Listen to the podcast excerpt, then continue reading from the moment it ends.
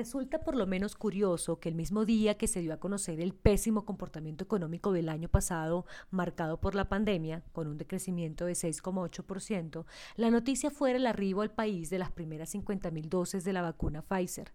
Es como si la cura hubiese llegado para los dos problemas uno de esas jornadas raras cargadas de informaciones importantes que no puede desconcentrarnos de que la única meta es entrar de lleno en modo reactivación y que el anhelo de que la economía crezca por encima de 4% este año se haga realidad, trabajando día a día para conseguirlo. El país económico no puede darse el lujo de seguir encerrado con el comercio a media máquina y con la percepción generalizada de que todo está estancado en medio de un desempleo galopante. La llegada de las vacunas debe convertirse en un corrientazo para la reactivación de la economía en todos y cada uno de los sectores.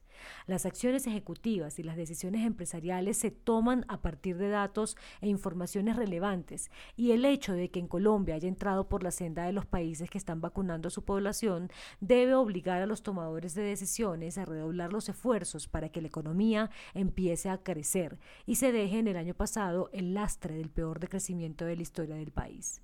Hay un evidente cambio de actitud y de realidad.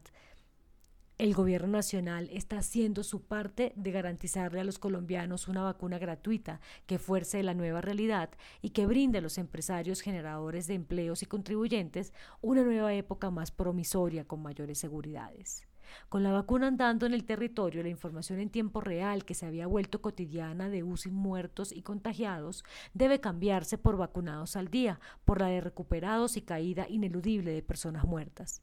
Esa es la nueva realidad inmediata que contribuirá a regresar por la senda del crecimiento.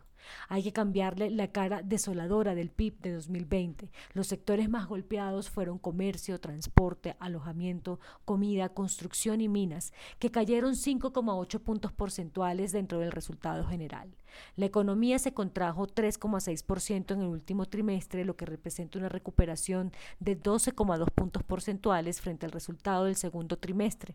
Las actividades económicas que tuvieron mejor comportamiento en dicho periodo fueron el agro, que creció 3,4%, la administración pública, actividades financieras y de seguros y las actividades profesionales, científicas y técnicas.